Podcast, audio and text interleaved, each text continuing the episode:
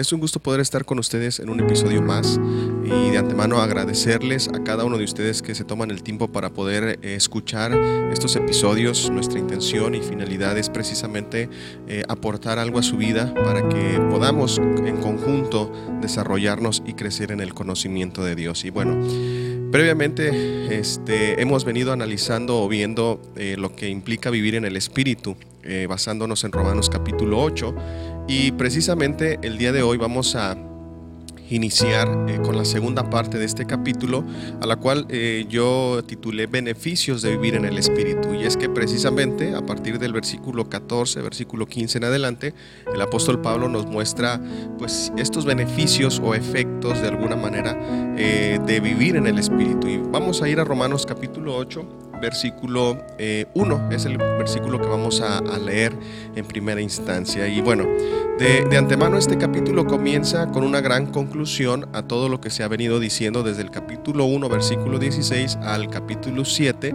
versículo 25. Y de alguna manera este capítulo, eh, el cual es el primer punto que vamos a ver, eh, inicia diciendo que no hay condenación para los que están en Cristo. Estos andan, dice, no carnalmente, sino espiritualmente. Algo que debemos de tener presente es que eh, vivir en el Espíritu es ya una realidad de vida en nosotros. O sea, cabe señalar que Pablo en este capítulo no nos está diciendo como que los pasos a seguir para obtener esa vida en el Espíritu, no, sino al contrario, Él afirma que por cuanto ya tenemos el, Espíritu y ya vivimos en Él, eso es lo que se debe de evidenciar en nosotros, lo que se debe de manifestar en nosotros, ¿verdad? Que previamente ya hemos venido analizando. Entonces, eh, vivir en el Espíritu ya es una realidad de vida, ya cada uno de nosotros que somos hijos de Dios tenemos el Espíritu en nosotros, hemos sido bautizados con Él, por lo tanto esto ya debe de ser algo natural, vivir en el Espíritu, ¿no? Y, debemos de tener presente esto porque como menciono, pues no es algo que apenas vayamos a, a lograr o a obtener o a realizar, sino que pues ya es algo que se tiene. Ahora, precisamente todo este capítulo 8 el apóstol Pablo habla a, personas que son hijos de Dios, que tienen ese conocimiento de Dios y que precisamente este, por, por el hecho de que Él ya vive en ellos, es que su, vida debe de evidenciar quién está en cada uno de nosotros. Y bueno, eh, en este versículo 1 encontramos el primer eh, beneficio o efecto, si se puede decir así también, de lo que es vivir en el Espíritu, como ya dije por el hecho de que nosotros ya vivimos en el Espíritu, ya lo hemos recibido, hay un resultado, hay un beneficio en nuestra vida. Y el versículo 1 nos da eh, el siguiente punto. Dice, ahora pues ninguna condenación hay para los que están en Cristo Jesús, los que no andan conforme a la carne, sino conforme al Espíritu. Y bueno, lo primero que encontramos en este versículo definitivamente es que el vivir en el Espíritu nos libera de la condenación. Eh, ese es el beneficio, ese es el resultado, eh, de alguna manera el efecto del Espíritu en nosotros que nos libera de condenación o de la condenación. Entonces, este versículo, como ya mencionaba yo en un momento, presenta esa conclusión a todo lo que se ha venido eh, diciendo anteriormente, todo lo que el apóstol Pablo ha venido explicando prácticamente desde que inició la epístola. aquí concluye eso que ha venido diciendo, ¿verdad? Desde los versículos o capítulos anteriores. Y es que de alguna manera la ley no salvaba, sino condenaba. ¿sí? Esa era la, eh, lo que producía la ley para nosotros. ¿sí? No nos salvaba, nos condenaba. La Biblia nos enseña esto, que la ley era incapaz o en ese sentido no podía de alguna manera liberarnos del pecado. Es lo que en los primeros versículos de este mismo capítulo 8 el, apóstol Pablo explica. ¿sí? Y por lo tanto, como la ley no nos podía salvar, sino nos condenaba, eh, de alguna manera nosotros eh, podíamos o exclamábamos, tal como el apóstol Pablo lo hace en el capítulo 7, ¿quién me librará de este cuerpo de muerte? ¿Sí? O sea, nosotros no nos podíamos librar de ese, de ese cuerpo, de esa naturaleza, de esa esencia que en algún momento nosotros teníamos. Entonces, el tema con que termina el capítulo 7 ciertamente está bajo consideración en este capítulo 8. El ahora pues no solo es concluyente, sino que presenta un nuevo tiempo que ha sido inaugurado para aquellos que ahora son reconocidos como justos delante de Dios porque están unidos a Él. Entonces, eh, ciertamente, ¿verdad? Este es un tiempo donde ahora nosotros, gracias a esa obra de Cristo, Él ha enviado su Espíritu cada uno de nosotros que lo hemos recibido, pues su Espíritu ha venido a bautizarnos de tal manera que nos ha liberado de esa condenación. Como ya decíamos, la ley nos, señalaba nuestro pecado, no nos daba la solución, solamente de alguna manera nos hacía eh, ver nuestra condición, pero ahora en el Espíritu o por el Espíritu es que nosotros podemos quedar libres de condenación. Por eso es que de alguna manera eh, el apóstol Pablo le llama también aquí la ley del Espíritu de vida, porque ahora este principio que gobierna o que nos gobierna que es traído por el Espíritu Santo, pues ya no produce muerte como lo hacía la ley en su momento, sino que ahora produce vida. El Espíritu produce vida en cada uno de nosotros. Entonces, Pablo pasa a explicar que no hay condenación, ¿sí? Para todos aquellos que son hijos de Dios, debido a que Dios ha condenado el pecado en la carne al enviar a su Hijo a pagar el precio mediante la muerte en la cruz. Eso nos lo dice en el versículo 3. Ahora, dando como resultado que los creyentes pueden vencerlo interiormente por el poder del Espíritu que mora en nosotros. Esta es una realidad que tenemos, ¿sí? Eh, ahora podemos nosotros vencer el pecado en este sentido, porque no porque seamos capaces, no porque nosotros seamos fuertes en sí, en cada en nuestras habilidades o experiencias, no, sino que es precisamente que podemos vencer el pecado por el poder del Espíritu que nos ha traído, ¿sí? que, se manifiesta en nosotros. Entonces, de alguna manera la Biblia nos señala esto, que el Espíritu eh, se opone a nuestra carne para que ésta no haga lo que quiere. Y pues esa es la finalidad, capacitarnos, ¿sí? gobernarnos precisamente para que nosotros podamos de esta manera, como en este mismo capítulo lo dice, ir muriendo a lo terrenal que puede haber todavía en nosotros. Entonces, eh, esta condenación pues lógicamente eh, era una separación definitiva, ¿no? podemos verlo desde el, inicio, eh, como Dios ah, con Adán y Eva pues eh, los destituye de su gloria, los, los expulsa del huerto, había una separación en ese sentido, entonces la condenación pasa, dice la escritura, a todos los hombres en este caso. Adán como cabeza representativa del hombre, pues transmite o transfiere eh, este, ese pecado a cada uno de, de, nosotros como seres humanos, ¿sí? Y pues en ese sentido estábamos destinados a una condenación, ¿sí? Por esa naturaleza, por ese, esa consecuencia que el pecado eh, produjo en, nosotros de alguna manera.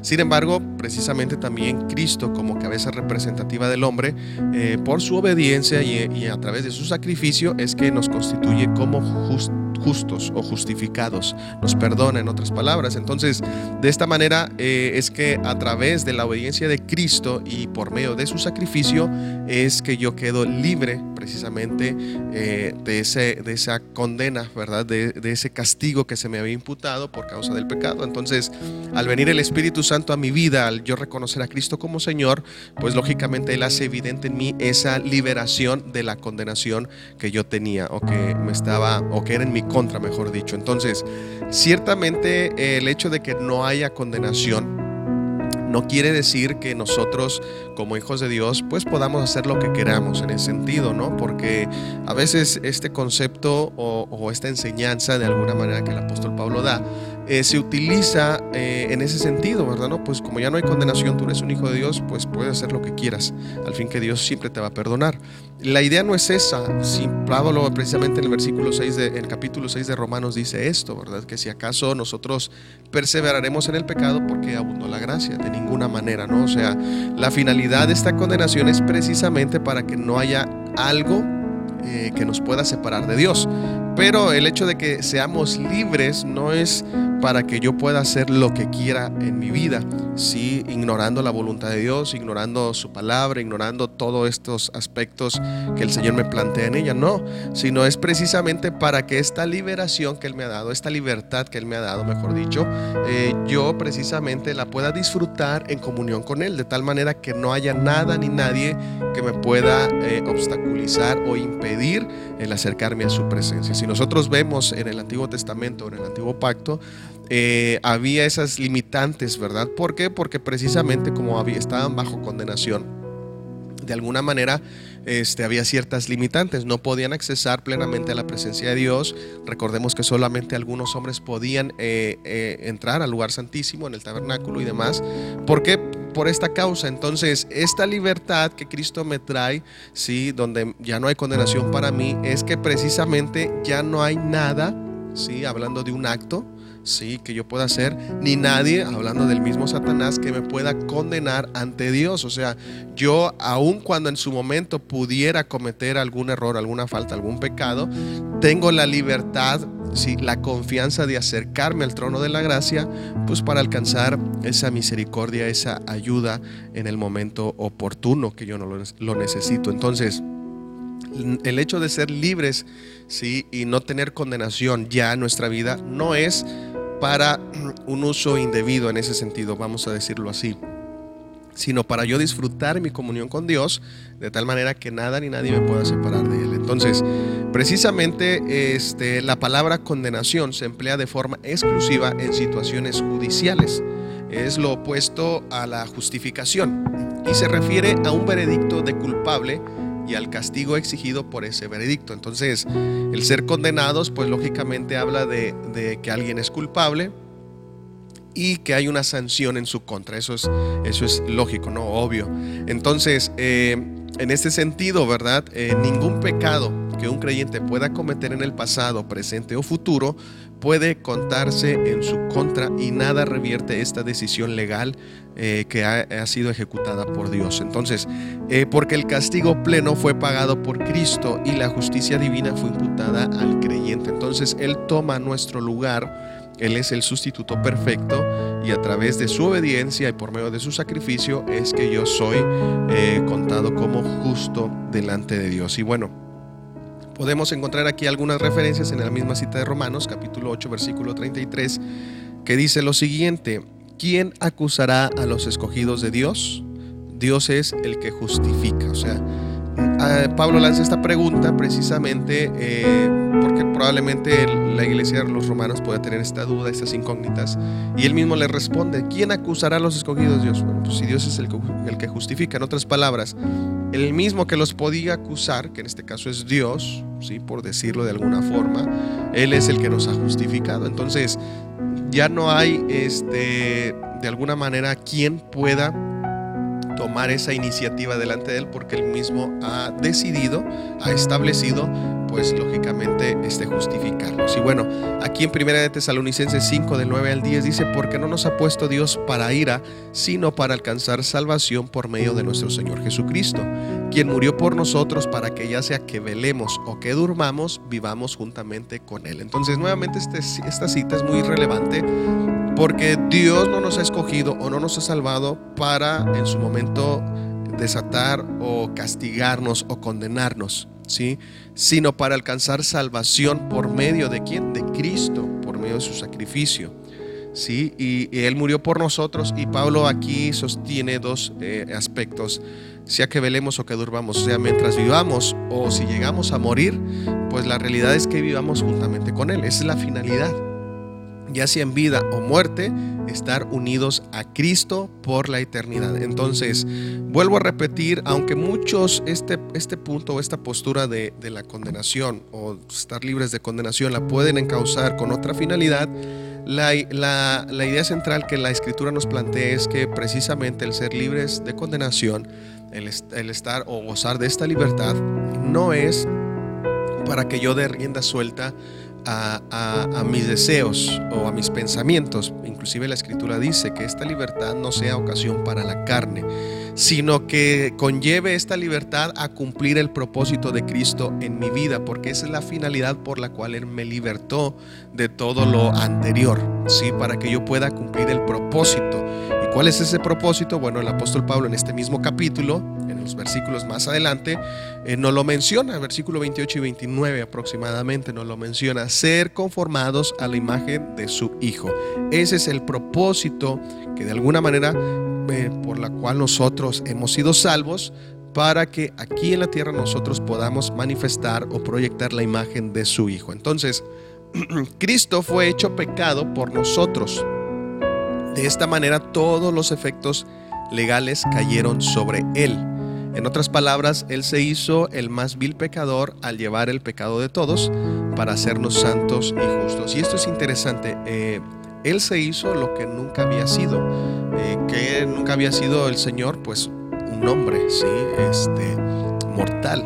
Entonces, Él se hizo lo que nunca había sido para que nosotros fuésemos, pues lo que nunca habíamos alcanzado a ser, que era ser santos, justos, tener la naturaleza, la simiente de Él. Entonces, vemos cómo Él toma nuestro lugar, para identificarse con nosotros a fin de que nosotros también podamos adquirir la esencia de Él y nos identifiquemos con Él. Entonces, eh, Él se hace hombre y a través de esa acción a nosotros y por medio de su sacrificio a nosotros nos hace justos, santos, este, nos comparte su simiente, su naturaleza. Entonces, vemos esta dinámica en la cual el Señor Jesucristo toma esta iniciativa, ¿verdad? Entonces, es por eso y es importante tener presente que Él precisamente ocupa nuestro lugar de alguna manera para otorgarnos estos beneficios. Y bueno, precisamente aquí en, en la escritura encontramos otra cita Segunda de Corintios 5:21 que dice, al que no conoció pecado, por nosotros lo hizo pecado para que nosotros fuésemos hechos justicia de Dios en él. O sea, eh, aquí de alguna manera está hablando entre el Padre y el Hijo, pues la, la primera las palabras o frases. Al que no conoció pecado, pues Cristo no conoció pecado. Dice la Escritura que Él era Dios, que Él estaba con Dios. En esencia Él es Dios. ¿Sí? Por nosotros lo hizo pecado. Es decir, el Padre tuvo que diseñar o entre ambos trazaron este plan donde precisamente el Hijo tendría que hacerse pecado por nosotros. Y en ese sentido, bueno, por eso adquiere un cuerpo para que en su cuerpo pueda cargar el pecado de cada uno de nosotros, de tal manera que precisamente nosotros ahora fuésemos hecho justicia de Dios en él. Es decir, nos quita esa naturaleza, la adopta Él para que precisamente ahora nosotros podamos compartir su naturaleza de alguna manera. ¿no? Esto es lo interesante. Y, claro, aunque ahorita tal vez esto no se ve ah, en su totalidad, esta es una realidad de la cual ya gozamos nosotros. Por eso eh, debemos de tener presente que yo soy un hijo de Dios, yo soy un ser espiritual y yo vivo en el espíritu. Ajá. Entonces mi, la esencia de Cristo está en mi espíritu, por lo tanto yo no debo de, ver lo que está frente de mí nada más. Es decir, si yo visualizo eh, lo que se proyecta en un espejo, en mi persona, físicamente, pues ciertamente tal vez yo puedo tener errores, puedo tener este, deficiencias y en algún momento hasta inclusive yo me puedo desanimar. Inclusive muchos, eh, es ahí donde a veces llegan a expresar eh, Señor, ¿qué viste en mí? ¿Por qué me escogiste? ¿Por qué esto? ¿Por qué el otro? ¿Por qué aquello? Porque ciertamente hablando en nuestra persona, tal vez no tengamos ninguna característica, ninguna habilidad o cosas por el estilo. Sin embargo, cabe señalar que Dios no nos vio a nosotros meramente, sino que vio a su Hijo en nosotros. Es decir, vio a su Hijo formado en nosotros. Y es por eso que ahora Él ha empezado esa obra, ha empezado a trabajar en nosotros de tal manera que la imagen de su Hijo sea perfeccionada en nuestra vida. Por eso Pablo por ahí en, en la carta a los filipenses hace mención de esto. Y una de las declaraciones que dice es que no pretendo haberlo alcanzado ya. Sí, o sea, es decir, todavía no soy perfecto, es decir, todavía esa imagen del Hijo no se ve. Sin embargo, él dice, yo prosigo a la meta, yo prosigo para alcanzar aquello para lo cual fui asido. Y esa es la finalidad. Ciertamente, mientras nosotros estemos aquí, y mientras tengamos este cuerpo corruptible, vamos a ser susceptibles a fallar o a cometer algún error. Sin embargo, eso no quiere decir que Dios no esté trabajando en nosotros. Al contrario, si precisamente fallamos es porque de alguna manera Dios sigue trabajando en nosotros y quiere quitar, desplazar todo aquello que está ligado a esa vieja creación. Sí, a ese viejo hombre. Entonces, no te desanimes. Eh, ni te desalientes de alguna manera por lo que tus ojos puedan ver. Sí, recuerda que Dios está en ti, que Él está trabajando en ti, que su espíritu ha venido eh, a tu vida y que Él no desiste en esta obra que ha iniciado en ti. Sí, es decir, eh, Él no se desanima porque de alguna manera tú o yo fallamos. No, no puede ser posible, mi hijo vuelve a fallar. No, ya no voy a trabajar en Él. No, al contrario, si de alguna manera para poderlo hacer entendible, eso es lo que alienta a Dios a seguir trabajando en nosotros, a que para que su hijo sea formado en cada uno de nosotros, en ti y en mí. Sí, entonces tal vez tú y yo nos podemos desanimar, ¿no? Volví a fallar, ¿qué hice? ¿Por qué pequé? ¿Por qué fallé? Y nos desanimamos y muchas de las veces en nuestra ocurrencia nos alejamos de Dios. Pero déjame decirte que eso es un error, cometer eso, hacer eso. Lo que Dios quiere es precisamente que tú y yo nos demos cuenta que precisamente por cuanto cometimos o fallamos o pecamos es cuanto más debemos de acercarnos a Él porque Él no desiste de esta obra que ha empezado. Él sigue trabajando y dice la escritura, la terminará o la perfeccionará, pues lógicamente hasta el día que Cristo venga. O sea, si tú piensas o si tú quieres que esa obra sea terminada aquí en la tierra, déjame decirte que no. Eso en un proceso de perfección donde lógicamente cada día, semana, mes o año debe de haber un avance en ti y en mí, ¿sí? donde hemos ido desprendiéndonos de cosas eh, terrenales, como la escritura lo llama. Pero la perfección, es decir, la hora final y completada, no es para ser visible eternamente, sino para que algún día estemos hasta que estemos con Él.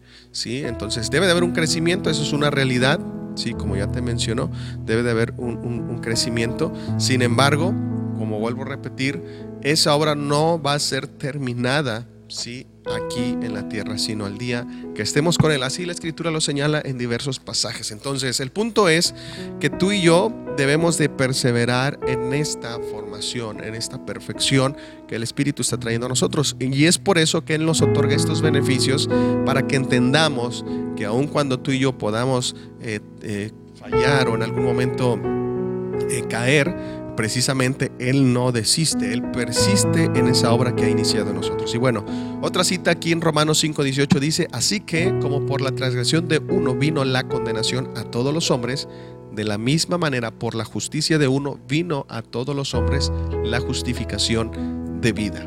Sí, entonces nuevamente, a, veces este término de justicia se aplica en un sentido legal, ¿no? De, de ser equitativo, dar un pago justo, cosas por el estilo. Sin embargo, a veces en la escritura estos términos justicia, eh, el escritor muchas veces no les está dando su raíz etimológica, el significado de su raíz etimológica como tal. ¿sí? Al igual que otros términos como fe, salvación y, este reino, cosas por el estilo. Eh, no solamente les aplica o los usa en ese sentido estricto de su definición o raíz etimológica, sino que muchos de estos términos, fe, salvación, reino, por ejemplo, algunos de ellos hacen referencia a Cristo. ¿sí? En este caso, la justicia, aunque vuelvo a repetir, puede significar esto, dar un pago justo, es, dar eh, equitativamente algo a alguien, en fin, cosas por el estilo. Muchas veces este, este término justicia también habla de obediencia. ¿sí? O, en ese sentido es que el escritor eh, la utiliza. ¿Sí? Entonces, eh, de alguna manera, como dice aquí, por la justicia de uno vino a todos los hombres la justificación de vida. Entonces, en esa obediencia que Cristo desarrolló, que también es lo que la carta de los seres por ahí nos dice, que Él aprendió la obediencia y en esa obediencia, ¿verdad? Es que de alguna manera nosotros somos beneficiados o santificados, mejor dicho, es que nosotros nos, se nos da la justificación de vida. En este sentido, el término justificar de alguna manera eh, en esencia, trata de, definir, eh, tratar a alguien como si nunca hubiese fallado en ese sentido. Entonces quiere decir que el Señor nos justifica ¿sí? este, nos añade, nos da o nos trata o nos ve inclusive como si nunca hubiésemos fallado o pecado. Y esto es gracias al sacrificio que Cristo hizo en la cruz por nosotros. Entonces, si nos damos cuenta, no hay algo que meramente yo haya hecho para ganarme el favor de Dios, sino que es un acto eh, eh, en esa... Eh, este, amor que Cristo tiene que nos otorga este beneficio y que pues lógicamente nosotros lo recibimos, ¿no? Entonces, el efecto de la ley quedó anulado para todos aquellos que están en Cristo. Esta frase no se refiere a tener una religión o una experiencia similar. ¿sí? Cuando el apóstol Pablo dice ninguna condenación hay para los que están en Cristo, pues no se está refiriendo en un sentido religioso, en una, en una experiencia religiosa o cosas por el estilo, sino eh, está hablando, ¿verdad?, de que no hay condenación para aquellos que están unidos con Cristo ¿Cómo se da esta unión? Pues lógicamente por medio del Espíritu. Y esto precisamente este, el apóstol Pablo nos lo menciona aquí en Primera de Corintios capítulo 12, este, versículo 13. Dice, porque por un solo Espíritu fuimos todos bautizados en un cuerpo, sean judíos, sean griegos, esclavos o libres, y a todos se nos dio a beber de un mismo espíritu. Lógicamente, ¿en qué bautismo es que nosotros hemos sido unidos a Cristo en su cuerpo? En un cuerpo, pues se refiere al bautismo en el Espíritu Santo. Aquí es importante señalar que Pablo en sus epístolas, aunque usa el, término bautismo, eh, no se está refiriendo al bautismo en agua. ¿Sí? Aunque muchos eh, suponen que sí, que por el bautismo en agua es que nosotros nos unimos a Cristo, la realidad es que Pablo no se está refiriendo al bautismo en agua, sino al bautismo en el Espíritu Santo. Debemos entender o recordar, mejor dicho, que en este nuevo pacto hubo una reforma y una, bueno, muchas reformas, mejor dicho, pero una de esas reformas eh, era el bautismo. Sí, el bautismo en el antiguo pacto era el bautismo en agua, pero el bautismo en el nuevo pacto es el bautismo en el Espíritu Santo, o sea, queda reformado, queda cambiado, una reforma de alguna manera es un cambio ¿sí? Y entonces eh, hay esa transición del bautismo en agua al bautismo en el Espíritu Santo. Esto por ahí está en Hechos, en el capítulo 1, eh, donde dice, y también en uno de los evangelios, donde declara el mismo Juan el Bautista, eh, Bautista, yo a la verdad los bautizo en agua, dice, pero viene uno que los bautizará en Espíritu Santo y fuego. Y nuevamente estas palabras son, repetidas en Hechos capítulo 1, donde dice, Juan a la verdad los bautizó en agua, pero él los bautizará en Espíritu Santo y fuego. Entonces, hubo una transición en este nuevo pacto, una reforma en ese sentido. El bautismo en agua este, quedó eh, pues inoperante de alguna manera, porque ahora fue cambiado por algo mejor, por el bautismo en el Espíritu Santo. Y es que de alguna manera el bautismo en agua purificaba, dice la Escritura, que era para perdón de pecados. ¿sí? Era un lavamiento, un tipo de lavamiento de alguna manera.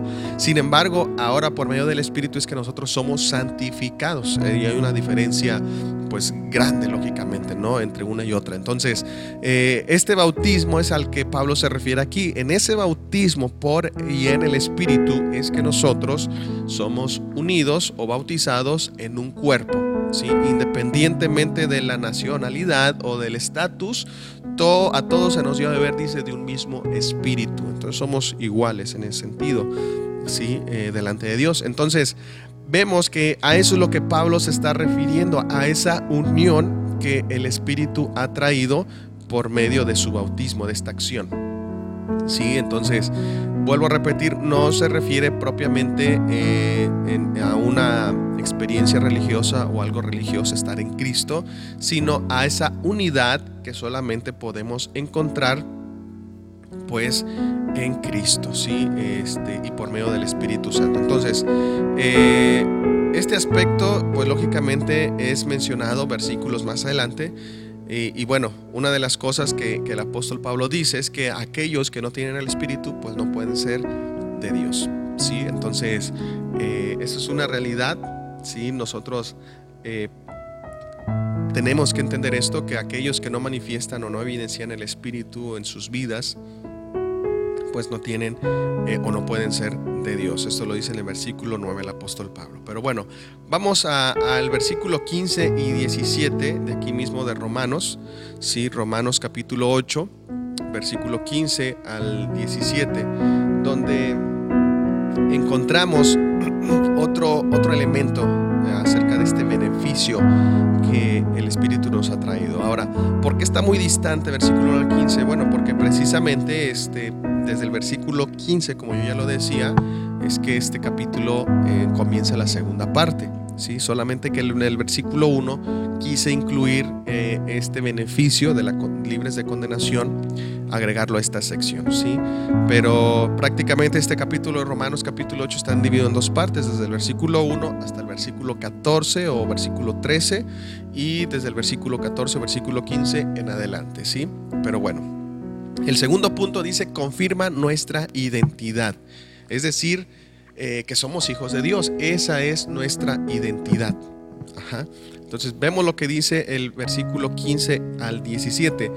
Pues no habéis recibido el espíritu de esclavitud para estar otra vez en temor, sino que habéis recibido el Espíritu de adopción por el cual clamamos Abba Padre. El, el, Espíritu mismo da testimonio a nuestro Espíritu de que somos hijos de Dios, y si hijos, también herederos, herederos de Dios y coherederos con Cristo. Y si padecemos juntamente con Él, para que juntamente con Él seamos glorificados. Entonces, en estos tres versículos, eh, el, el, apóstol Pablo nos, nos dice que el Espíritu, uno de los beneficios que trae, o efectos o resultados, como lo queramos manejar, es que confirma nuestra identidad de hijos. Somos hijos de Dios. Cuando hablamos de identidad, pues lógicamente hablamos de ya ciertos rasgos, características propias de la persona en ese sentido, ¿no? Entonces, eh, nosotros como hijos de Dios, pues tenemos características, ¿no? tenemos rasgos distintivos, no en el sentido de diferenciarnos como seres eh, humanos individualmente, no, sino como hijos de Dios, hablando como hijos de Dios. Cada uno de nosotros tenemos características que en este caso son iguales para todos, sí, porque somos hijos de Dios y son esos rasgos que nos diferencian de los que no son hijos de Dios, lógicamente. Entonces, eh, en ese sentido, el Espíritu Santo viene y confirma esa identidad. Entonces, el hecho de ser hijos de Dios o, eh, o que Él confirme nuestra identidad como hijos de Dios no es nada más porque tú y yo asistamos cada semana a, un lugar, ¿no? A una iglesia cosas por el estilo. No es nada más porque tú y yo eh, leamos la escritura o inclusive oremos o ayunemos o realicemos cualquier acto de esta índole, no. El hecho de que Él confirma nuestra identidad va más allá de eso. ¿Por qué? Porque de alguna manera esos son aspectos, como yo lo llamo, secundarios o complementarios. Y, precisamente el apóstol Pablo ha venido hablando de esos rasgos este, distintivos, eh, principales, que son los que se deben de evidenciar en nuestra vida. Entonces, eh, si tú y yo decimos, somos soy hijo de Dios, pues bueno, entonces tengo que ver cuáles son esas características como hijo de Dios. Y por eso Pablo está hablando aquí de vivir en el Espíritu. En esencia, esa es una característica primaria del Hijo de Dios. Vive en el Espíritu, manifiesta el fruto del Espíritu. Y bueno, ahorita lo voy a mencionar o a explicar brevemente. Entonces, el escritor comienza citando que no hemos recibido un espíritu de esclavitud, pues para que el temor predomine nuestra vida. En ese sentido, eh, ser esclavos eh, conlleva temor, porque pues lógicamente la esclavitud muchas veces no terminaba en buenos términos, en algunas ocasiones. Entonces, lógicamente el esclavo no, tenía libertad, no tenía voz en ese sentido, o sea, simplemente era gobernado dirigido pues por su amo en ese sentido, ¿no? Entonces, Pablo comienza haciendo esta comparación, esta analogía tal vez, diciéndonos que ya nosotros no tenemos ese espíritu de esclavitud para tener miedo. En este sentido, eh, no tenemos tener miedo, ¿por qué? Pues porque precisamente hemos quedado libres de la condenación. Si en otras palabras, si yo llegara a morir, no debo de tener temor porque sé que Cristo está en mí, que yo soy un hijo de Dios y que he quedado libre de condenación. ¿Sí? Entonces en ese sentido no debo de tener temor a lo que pueda venir eh, para mi vida. ¿sí? Por el contrario, dice, hemos recibido el espíritu de adopción, por lo cual como hijos de Dios no podemos pensar que recibiremos un castigo, pues hemos sido librados de la ley y del pecado. ¿sí? Entonces, eh, somos hijos de Dios, hemos sido liberados, ¿verdad? En ese sentido, y por lo tanto el resultado que nos espera pues es algo benéfico o mayor para nosotros, ¿sí? Entonces, aquí en Hebreos capítulo 2, versículo 14 encontramos, así que por cuanto los hijos participaron de carne y sangre, él también participó de lo mismo para destruir por medio de la muerte al que tenía el imperio de la muerte, esto es, al diablo, y librar a todos los que por el temor de la muerte estaban durante toda la vida sujetos a servidumbre. ¿Sí? De alguna manera nos muestra cómo Cristo se identifica, participa, adquiere un cuerpo, ¿sí? y destruye, no solamente cubre, eh, este, esclaviza, apresa o, o detiene, no, destruye ¿sí? por medio de la muerte, es decir, su muerte en la cruz, al que tenía el imperio de la muerte. ¿sí? O sea, todo este imperio que estaba en el hombre, que gobernaba en el hombre, Cristo, por esa misma acción de morir, lo destruye. Y no solamente eso, sino también destruye aquel que lo manejaba. En este caso, pues al diablo también. Entonces, y de esta forma nos libera a todos, ¿sí? los que en algún momento pues estábamos eh, esclavizados al pecado, al, resultado de la muerte, ¿sí? y estábamos en servidumbre, pues servíamos al pecado, dice la escritura, nos libera y este, nos saca de esa condición. Entonces vemos lo grandioso del sacrificio de Cristo y por tal motivo es que ya nosotros no debemos de tener ese temor, ¿verdad?, de nuestra vida, porque precisamente este, el Señor nos ha quitado todo aquello. ¿sí? Eh, cuando nosotros, si nosotros llega a haber algún temor de Dios, en, el sentido de que, no como la Biblia lo plantea, un temor reverencial, sino eh, temor de que Dios me pueda hacer algo, pues bueno, eh, puede ser falta de conocimiento o, no considerarme hijo de Dios, ¿no? porque como hijos de Dios, nuestro Padre nos da esa confianza, esa paz, esa tranquilidad de que pues lógicamente lo que Él hace para con nosotros es bueno. Primera de Juan 4:18 dice, el amor, en el amor no hay temor, sino que el perfecto amor echa fuera el temor, porque el temor lleva en sí castigo, de donde el que teme no ha sido perfeccionado en el amor. Nuevamente, el amor previamente Juan lo ha dicho que es amor, que Dios es amor. Entonces, en este sentido, no solamente habla de un aspecto emocional o sentimental, sino de Cristo en nosotros. Eh, nosotros, si hemos conocido a Dios, debemos de manifestar su amor y ese amor que llegamos a comprender, como Pablo lo dice en Efesios, cuando llegamos a comprender la anchura, la profundidad, la longitud, la magnitud de ese amor, entonces no tiene por qué haber ese temor en nuestra vida. ¿Sí? Ese temor en sí pues lleva castigo, lógicamente, ¿no? Eh, y aquel que teme, dice, no ha sido perfeccionado en el amor. Es decir, en otras palabras, aquel que teme es porque entonces Cristo no se ha perfeccionado en él, no ha experimentado, no ha recibido, no ha conocido ese amor de Dios en su vida. Aquel que es hijo de Dios sobre todo. Entonces, eh, este es un texto muy interesante porque nos plantea, ¿verdad? Y nos muestra cómo ya nosotros como hijos de Dios, no debe de haber un temor ni a la muerte, ni qué nos depara en el futuro o en la vida futura, cosas por el estilo. Porque yo, si tengo a Cristo, soy un hijo de Dios, su amor está en mí.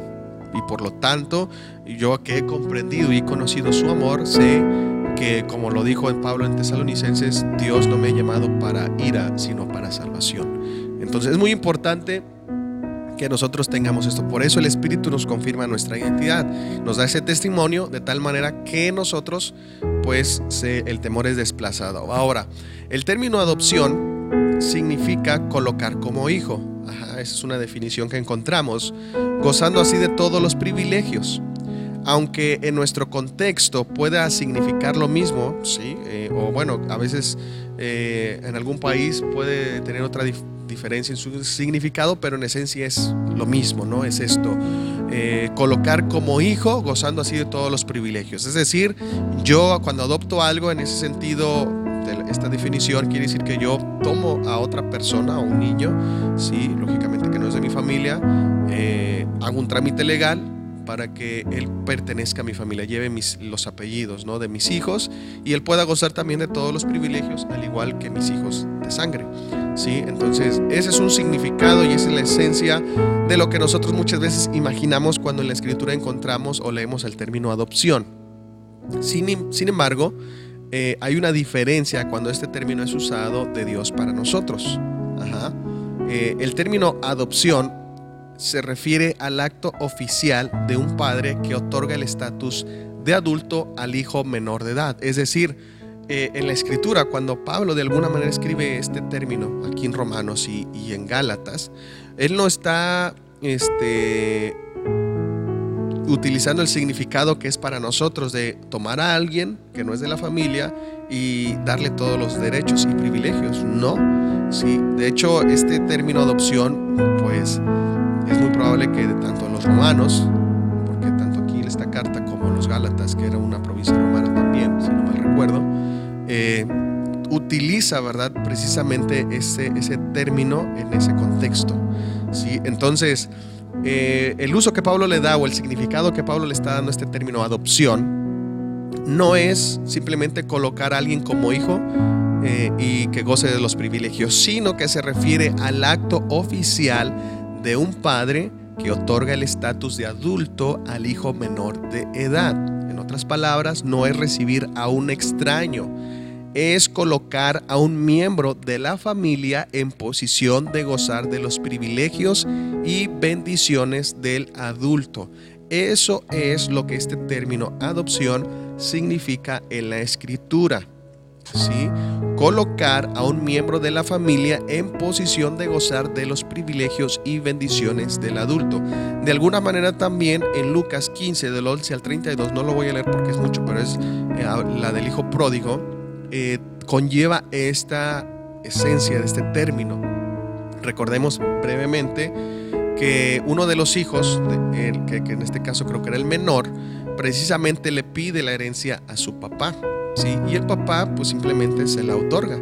Para nosotros eh, a lo mejor está fuera de lugar en nuestras costumbres tal vez o en nuestro país porque por lo general una herencia se entrega cuando la persona muere.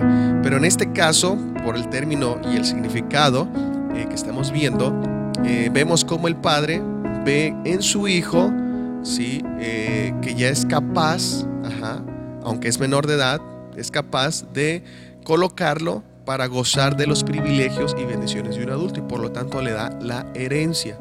En este caso, el hijo, lo que conocemos y vemos en la historia es de que la malgasta, la derrocha y después regresa nuevamente con su padre arrepentido. ¿sí? Entonces, padre nuevamente lo recibe, le, da su anillo, lo viste, todo, ¿no? Entonces, eh, esta misma idea de, ese término adopción es lo que vemos en Lucas. Sin embargo, ahorita lo vamos a ver más claramente en Gálatas, también por ahí, ¿sí? Esto significa que incluso el creyente más joven tiene todo lo que Cristo tiene y es rico en gracia. Y vamos a ir a Gálatas 4, capítulo 4, versículo 1 al 6, ¿sí?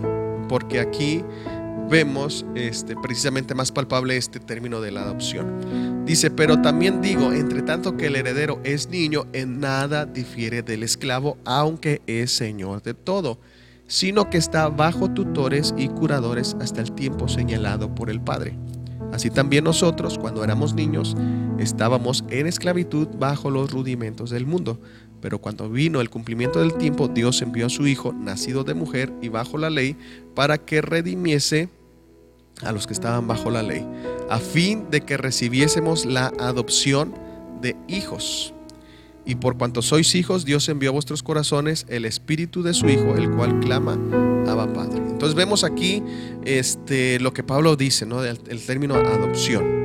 Comienza diciendo que el heredero, mientras es niño, no se diferencia del esclavo porque la ropa que usaba era muy similar. Sin embargo, lo único que lo diferenciaba era que el niño, uno de ellos, era el Señor, el Señor y dueño de todo. Sin embargo, ese niño estaba bajo tutores y curadores hasta el tiempo señalado por el Padre. Sí, se dice que en esta eh, los romanos tenían esas costumbres. Cuando sus hijos nacían, eh, los destinaban a, lógicamente también eran esclavos ellos, ¿verdad? Los tutores y curadores y los tenían ahí, ¿verdad?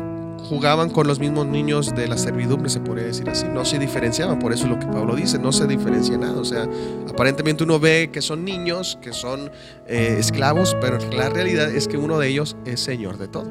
Pero ese tiempo era, estaba ese niño en ese, ah, con esos curadores, como lo dice aquí mismo, hasta que el padre este, lo destinaba. O sea, eh, no, no consistía en una edad, sino en cómo el padre veía y, el desarrollo de ese niño.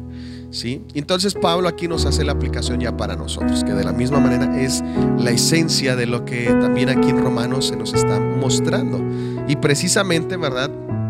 Nos dice que por lo cual ser hijo de Dios no es por la adopción efectuada, es decir, el trámite legal, ¿sí? sino por el Espíritu que está en nosotros que nos ha declarado aptos. ¿Por qué?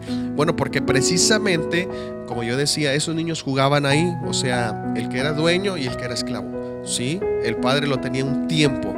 Sin embargo, como decíamos, cuando el padre veía o le concedía los privilegios y bendiciones a ese hijo, era porque él ya veía una madurez en ese joven o en ese niño, sin importar la edad, claro. ¿sí? Para nosotros, o bueno, al menos aquí en nuestro país, muchas de las veces, o en algunos varía, pero la mayoría de edad oscila entre los 20, 18, 21, según el país, ¿no? Lógicamente. Pero hay ese rango de edad, ¿sí? Donde ya entra la madurez, porque lógicamente se, se, ha utilizado ese rango de edad porque es cuando el, el varón principalmente madura, empieza a madurar.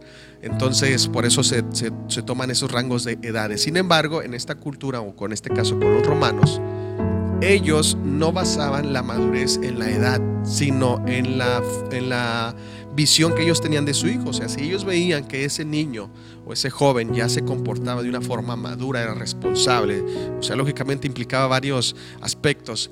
El padre veía que ya era maduro, entonces él veía que era apto, ¿sí?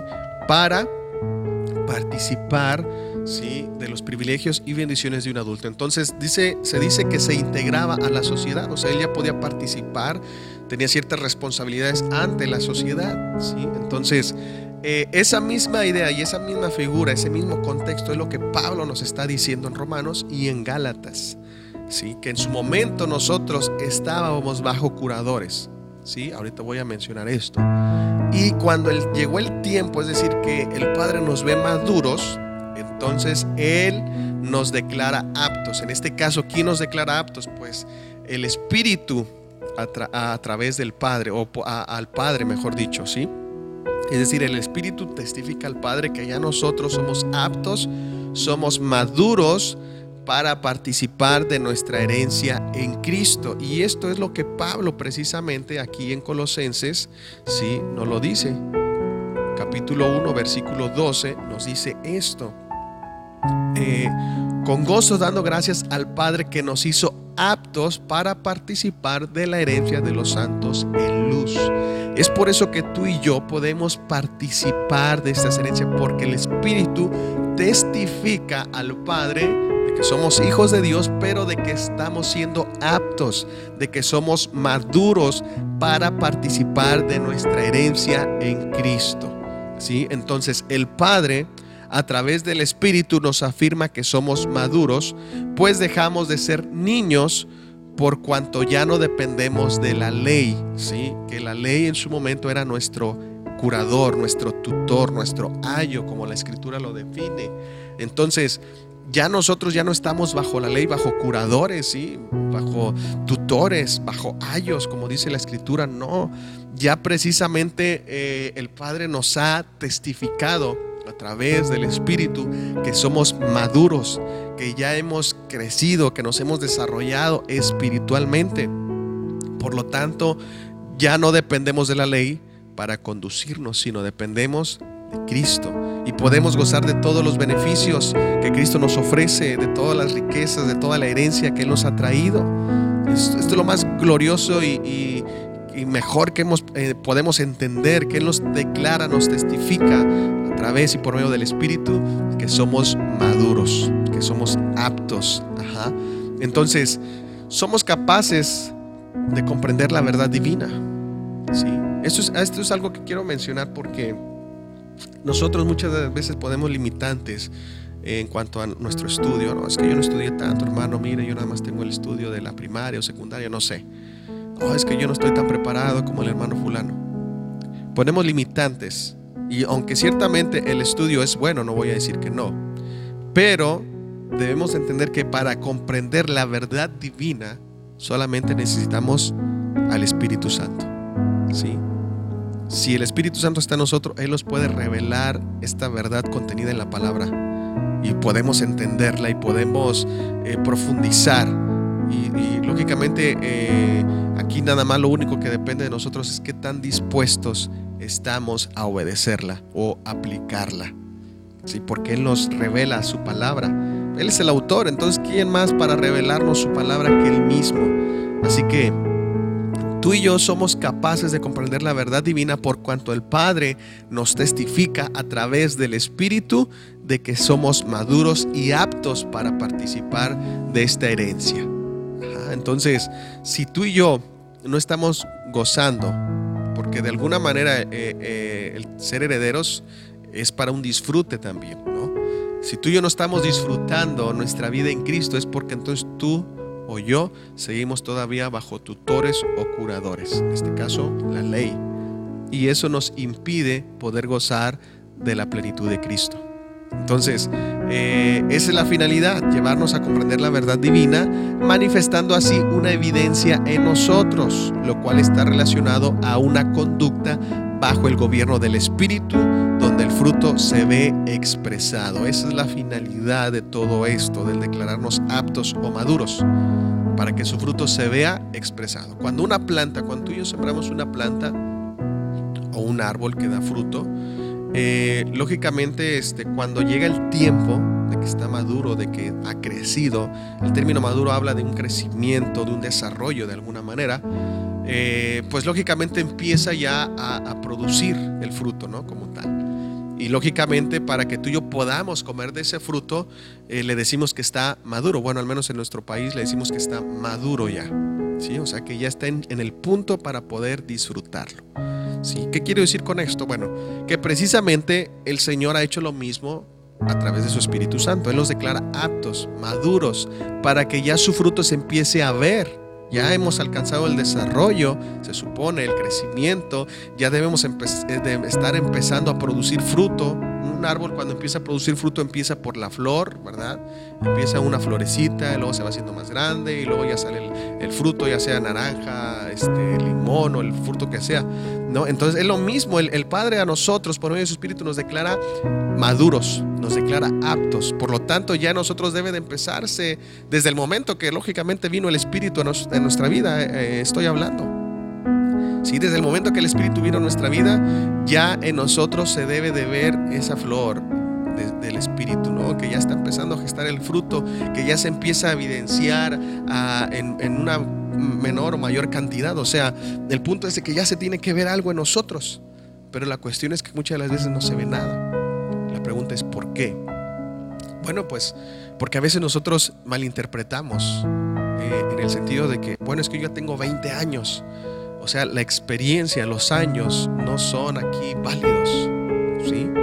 Aquí claramente eh, en esto que estamos viendo se nos plantea que eh, en esta adopción eh, consiste en que el hijo menor sea maduro, ¿sí? Y puede gozar de los privilegios. Es un hijo menor, o sea, comparando en edad, tal vez con el mayor él pueda tener 30 años el mayor y a lo mejor el, el menor 10 o 12 pero ya goza de los privilegios. ¿Qué quiero decir con esto? Que por eso a veces en la iglesia hay quienes tienen un año apenas de que conocieron a Cristo y ya vemos que Dios los usa. Y lo peor es que estamos como el hijo pródigo. Oye Señor, pero yo ya llevo de tantos años aquí. ¿Por qué esto? ¿Por qué el otro? Bueno, porque precisamente, sí, el Padre ha visto una madurez en él y lo ha empezado a usar, aparte de que él ha tenido la disposición a obedecer. Entonces, por eso reitero, el tiempo en la iglesia no es una garantía de madurez, sino que precisamente es el Espíritu en nosotros. Desde el momento que el Espíritu Santo vino a tu vida, que técnicamente es desde que tú recibiste a Cristo como tu Salvador, lo reconociste como Señor, desde ahí el Padre ya te está testificando por medio de Él que tú eres un hijo apto, maduro para entender la verdad divina de tal manera que puedas manifestar el fruto que el Espíritu Santo quiere producir en ti.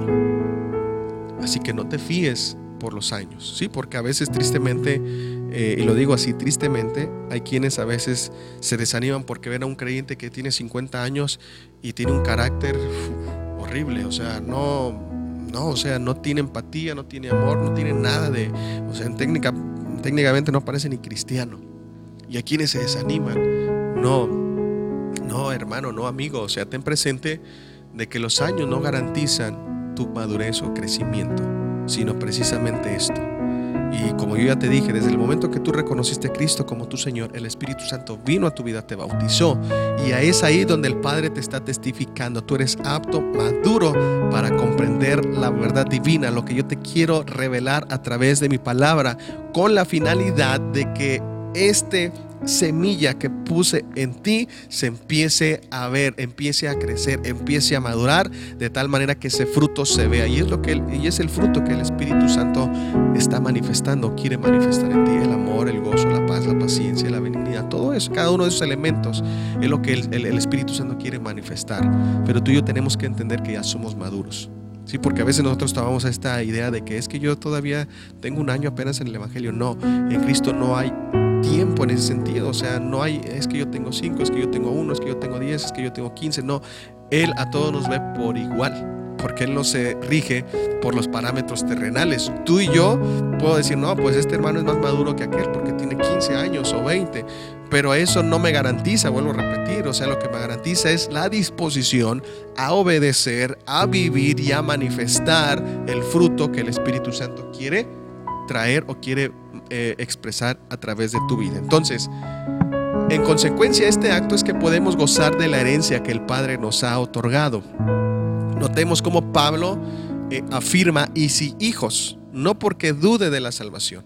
O sea, él está afirmando que somos hijos de Dios. Eh, y precisamente los que son aptos, ¿sí? solamente son los que podrán gozar de la herencia de Dios en Cristo. ¿Por qué? Porque habrá quienes por seguir bajo tutores no podrán recibir y disfrutar esta herencia. Es la realidad, o sea, hay quienes dicen, no, es que yo no puedo hacer eso porque es que es Dios. Pues es que no es conocido, o sea, a Dios en realidad. Sí, yo esto, y una de las cosas que te quiero compartir y, a través de esto es que el Señor también a través de mi hijo me ha enseñado esta dinámica. Yo veo en mi hijo, tanto en los dos, el mayor como el menor, y veo cómo ellos se desenvuelven. Sí, ellos hacen, toman de la casa, del refrigerador, o sea, en algunas cosas lógicamente piden permiso, pero en la mayoría de ellas, ellos se sienten confiados y pueden tomar y agarrar y esto y el otro. ¿Qué te quiero decir con eso? Que ellos saben que como papá o como papás, nosotros les estamos proveyendo y, al estar en su casa ellos se sienten confiados de poder tomar, de poder agarrar, de poder hacer sin ningún problema, siempre y cuando lógicamente no viole algún principio, ¿no? Pero de ahí fuera ellos pueden tomar y hacer como ellos quieran. Sí, o sea, si yo, si ellos se quieren poner tenis, si ellos se quieren poner un short, si ellos quieren comer esto, si ellos quieren comer aquello, o sea, tienen la libertad, ¿sí? ¿Por qué? Porque nos conocen como papás, saben que los queremos, que los amamos. Entonces, cuando tú y yo no hemos conocido a Dios por estar todavía bajo tutores, ¿qué es lo que pasa? Pues que tú no vas a conocer a tu Padre Celestial. Y como tal, entonces aunque tengas tú el derecho de tomar, porque por derecho lo tienes, tú te sientes como que, ah, no, es que a lo mejor Dios se va a enojar. Sí. ¿Pero por qué? Porque has estado bajo un tutor. Cuando un tutor, un tutor, pues lógicamente es alguien que no es el papá. ¿Sí? Y, cuando un tutor, si yo, por ejemplo, eh, a mi hijo, ¿verdad? Se lo hubiera entregado a alguien, a un tutor, y él me lo hubiera regresado a una edad ya más grande, pues él no me iba a conocer a mí, iba más a conocer a su tutor tal vez, sí, pero no a mí. No iba a conocer mis gustos o qué me hacía, qué me puede hacer enojar o qué no, cosas por el estilo. Entonces, ¿qué pasa? Él va a conocer más al tutor porque lógicamente es con el que está más que cercano, ese con el que de alguna manera lo está orientando. Entonces, si llega a mi casa y yo le doy la libertad, él se va a sentir como que no lo puede hacer porque es que mi tutor me dijo que no. ¿Sí? Entonces, aunque yo le diga, hijo, pero pues aquí es tu casa, tú puedes jugar, hacer esto, hacer el otro. Pues sí, pero es que como a mí me enseñaron que no. Eso es a lo que vamos. O sea, la ley ciertamente nos puso ciertos parámetros. No hagas esto, no hagas el otro, no comas aquello, no vivas aquí, no. Entonces, y nos acostumbramos más a ese tutor. Pero entonces cuando ya el Señor nos libera, ¿sí? nos ve aptos, nos declara aptos y nos dice, ya ahora tú puedes venir porque eres mi hijo, ¿qué pasa? Muchas de las veces precisamente yo no conozco a Dios. Y no conozco a Dios no porque Dios haya hecho eso, no, sino porque precisamente cuando yo quiero este en su palabra conocerlo, yo me voy más a lo que el tutor me dice. ¿Sí? Entonces hay quienes en esencia están más ligados a todo el Antiguo Testamento que a todo lo que el Nuevo Testamento nos dice. Yo, lo he visto e inclusive lo he escuchado. Hay, yo he visto que muchos predican más del Antiguo Testamento, de Génesis, de Deuteronomio, de jueces, de reyes, de salmos, de crónicas, de Nehemías, de Esther, de los profetas. Y no es que esté mal, el problema es que, número uno, es el Antiguo Pacto. Número dos, el Antiguo Testamento fue dado para los judíos. ¿sí? Entonces se quieren apropiar de promesas o de bendiciones que fueron condicionadas a, una dinámica de vida por estar en el antiguo pacto. Y muy pocos veo que predican del Nuevo Testamento, ¿sí? Entonces, y a veces cuando predican del Nuevo Testamento, pues hacen referencia a todo lo anterior, o sea, volvemos a lo mismo, o sea, en lugar de ver el panorama en este nuevo pacto en la luz del Nuevo Testamento, eh, no, o sea, toman el Nuevo Testamento, una cita, pero se van para atrás, o sea, nada más lo utilizan para iniciar, pero regresan al antiguo pacto. Entonces, eh, por eso es que tú y yo debemos entender que ya en Cristo se nos ha declarado aptos maduros para entender la verdad divina, para que tú puedas conocer a tu Padre. Por eso Pablo dice en Gálatas también que se nos ha dado, ¿verdad? Eh, eh, de alguna manera nos ha adoptado, ¿verdad? Y podemos clamar Abba Padre, tener esa confianza, esa cercanía de poder ir ante nuestro Dios, nuestro Padre Celestial y poder, pues lógicamente, tomar lo que legalmente se nos ha concedido, ¿sí? Entonces, como dije, hay quienes por seguir bajo tutores no podrán recibir y disfrutar de esta herencia. Yo me he topado, sinceramente, y algunos me han dicho. Inclusive algunos piensan que es una vida de libertinaje, pero es precisamente por qué. Porque ellos ven una dinámica diferente. ¿Y por qué ven una dinámica diferente? Bueno, porque la diferencia es que ellos están bajo tutores y yo estoy bajo la paternidad de mi Padre Celestial. Y hay una dinámica diferente. Cuando yo no entendí esto, hace algunos años atrás, voy a ser sincero, estaba igual. Tenía temor. Sinceramente tenía temor. Esa es la diferencia del que está bajo tutor o bajo ayo o bajo curador, como la Biblia dice. Hay temor en él. ¿Sí? Que no puede hacer esto porque le va a pasar aquello, no quiere hacer esto porque Dios lo va a castigar. Hay temor, ¿sí? Pero cuando nosotros vivimos con nuestro Padre Celestial, ese temor se quita, porque sabemos que como todo Padre Celestial, sí, ciertamente nos podrá llamar la atención, pero es muy diferente. Yo, por ejemplo, a mi hijo, lógicamente, si él desobedece, le llamo la atención, claro. Pero como padre, como padre, yo estoy dispuesto a hacer todo por él a defenderlo, a ayudarlo y aún cuando muchas veces se ha equivocado, ciertamente le llamó la atención, pero también le demuestro mi amor para que él sepa que lógicamente hizo algo malo, pero yo como padre lo sigo amando por sobre todas las cosas, porque mi amor no está condicionado a su obediencia, mi amor es incondicional por cuanto es mi hijo, lleva mi sangre, ¿sí? comparte mis características, mis genes, entonces de alguna manera y en esencia es lo que Dios nos muestra o nos transmite en su palabra. Ciertamente nosotros podemos fallar y Él nos va a llamar la atención, claro, pero ante eso también Él va a mostrar ese amor incondicional que tiene por nosotros. ¿Por qué? Porque somos sus hijos, compartimos su genética, su esencia. Ajá. Entonces su amor no está condicionado, es decir, no te, voy a amar más si tú me obedeces más. No, Él nos ama por cuanto somos hijos. Y esto es algo que Dios me hizo entender, primeramente por medio de su palabra y a través de mi hijo. En una ocasión que yo explicaba algunos aspectos hacia Él, él el Señor me hizo entender eso. Y esa es la realidad. Entonces, aquellos que están bajo curadores o tutores, como ya lo decía, muchas veces no van a poder disfrutar de ese amor, van a tener temor. Entonces, nosotros tenemos que ya entender que el Padre a través del Espíritu nos ha declarado aptos y maduros. Y bueno, el apóstol Pablo sigue diciendo que somos herederos de Dios y coherederos con Cristo. Lógicamente no se refiere a una doble herencia. Lo que Pablo dice es que cada hijo recibirá por la gracia divina ¿sí? Eh, la herencia completa que Cristo recibe por derecho divino. En otras palabras, lo que Cristo, lo que el Padre le, otorgó a Cristo, es lo que nosotros también recibiremos. Lógicamente cuando estemos donde? Pues con Él, ¿sí? Esa es nuestra, eh, pues el lugar, ¿sí? Donde nosotros hemos de recibir todo aquello que Cristo ha recibido también en su momento, ¿sí? Entonces, podemos ver aquí, por ejemplo, una cita precisamente en Primera de Pedro 1, 3 y 4 que dice, bendito el Dios y Padre de nuestro Señor Jesucristo, que según su grande misericordia nos hizo renacer para una esperanza viva por la resurrección de los muertos de Jesucristo de los muertos, para una herencia incorruptible, incontaminada e inmarcesible, reservada para los cielos. Entonces, nuestra mayor herencia, eh, amigo, hermano que me escuchas, no es aquí en la tierra, es para estar donde? En los cielos. Está reservada para los cielos por cuanto es espiritual. Sí, ciertamente tú y yo aquí podemos manifestar eh, algunos aspectos eh, de prosperidad que Dios nos conceda, de bendición, de alguna manera materializarlo, se podría decir así.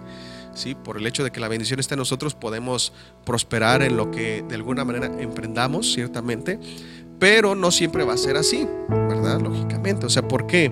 porque la mayor herencia o esta herencia que nos aguarda no es para manifestarse terrenalmente, sino que está reservada para los cielos. Así que por eso es que tú y yo debemos de perseverar, debemos de, tener este entendimiento, sí, porque a veces nosotros queremos reclamarle a Dios estas herencias o estas bendiciones aquí en la tierra. No, no funciona así y no va a ser así. Ajá.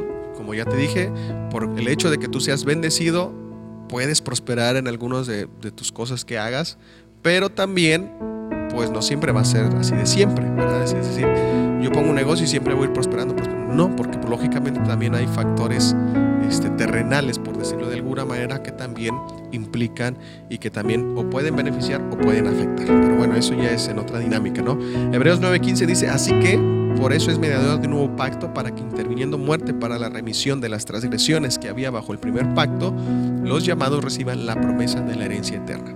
Nuevamente aquí, el Señor Jesús para eso murió, para establecer un testamento y resucitó para garantizarnos que lo que ese testamento dice se nos pueda otorgar a cada uno de nosotros desde aquí, como ya te decía yo, es que podemos empezar de alguna manera como a disfrutar hasta cierto punto esa herencia, ¿no? Porque esta herencia, vuelvo a repetir, no es meramente en plano material, ¿sí? cosas materiales, sino espirituales, así lo dice la escritura.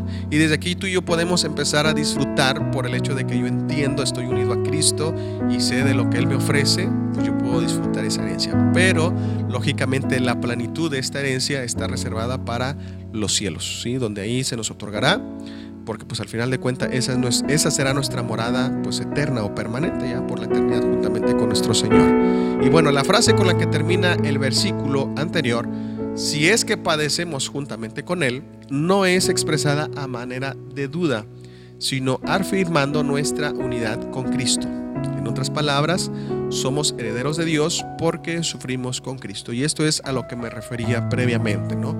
O sea, en algún momento tú y yo, por el hecho de, de ser hijos de Dios, vamos a padecer. El Señor Jesús previamente lo declaró, o sea, si esto hicieron conmigo, cuánto más con ustedes, ¿no? Entonces, nosotros vamos a padecer, ya sea porque literalmente haya una oposición, ¿sí? de personas o de un, del sistema o como lo quieras ver, o bien también porque, pues bueno, lógicamente eh, por estar en este mundo, tú sabes que podemos recibir algún tipo de aflicción, ya sea enfermedad, escasez, tú sabes que si de repente, eh, como ha pasado años atrás en la historia, que en la economía se ha habido afectada y por ende, eh, pues en la mayor parte del mundo también, pues lógicamente todos son factores que nos pueden llevar a nosotros a tener ciertas aflicciones. Sin embargo, a pesar de todo eso, que implica un sufrimiento tanto en nuestro cuerpo, puede ser economía o en cualquier área, pues lógicamente eso quiere decir este, que nosotros somos hijos de Dios. ¿sí? De alguna manera esta, este, el sufrimiento es una de las características de los hijos de Dios. ¿sí? Que padecen por circunstancias externas. Pero es ahí donde entra nuestro entendimiento. Si yo estoy con Cristo y Él está conmigo, como lo dice Pablo por aquí mismo en este capítulo 8 de Romanos, eh, si Dios es por nosotros, ¿quién contra nosotros? ¿no? O sea, eh, de alguna manera es el que nos ayuda, es el que nos sostiene y es el que nos, el que nos guarda.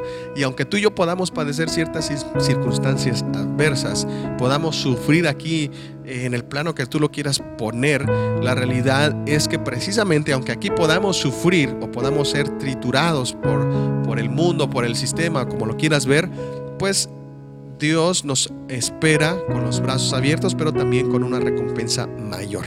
En otras palabras, si aquí no pudimos obtener lo que en algún momento eh, pues queríamos, la realidad es que Dios nos espera ya con lo que es para nosotros, una herencia inmarcesible, incorruptible, incontaminada que está reservada para cada uno de nosotros como hijos de Dios.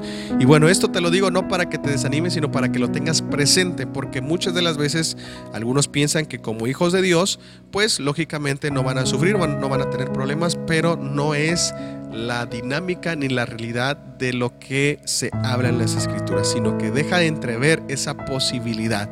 Si claro, tú no has padecido o sufrido, porque de alguna manera nosotros, creo yo, hasta cierto punto, este, no hemos sufrido como estos primeros cristianos llegaron a sufrir, pero bueno, lógicamente podemos eh, tener o experimentar la aflicción, ¿no? que de alguna manera pues es algo parecido o similar, ¿no? donde pues somos afligidos por el mundo, por todo lo que en él se desenvuelve, en lo que él hay, y que pues al final de cuentas todo esto es un proceso y como aquí mismo el apóstol Pablo nos lo dice, a los que aman a Dios todas las cosas les ayudan para bien. Y bueno, este fue el episodio de hoy eh, que es beneficios de vivir en el Espíritu y vimos que hemos sido liberados ¿sí? de condenación y que el Espíritu, pues lógicamente, eh, da testimonio o confirma nuestra identidad de hijos de Dios. Así que es un gusto haber estado contigo. Eh, espera el siguiente episodio que vamos a dar continuidad eh, para precisamente ver algunos otros elementos más de estos beneficios que el Espíritu Santo nos ha traído ahora por cuanto vive en nosotros. Así que bueno, yo me despido y que el Señor te bendiga.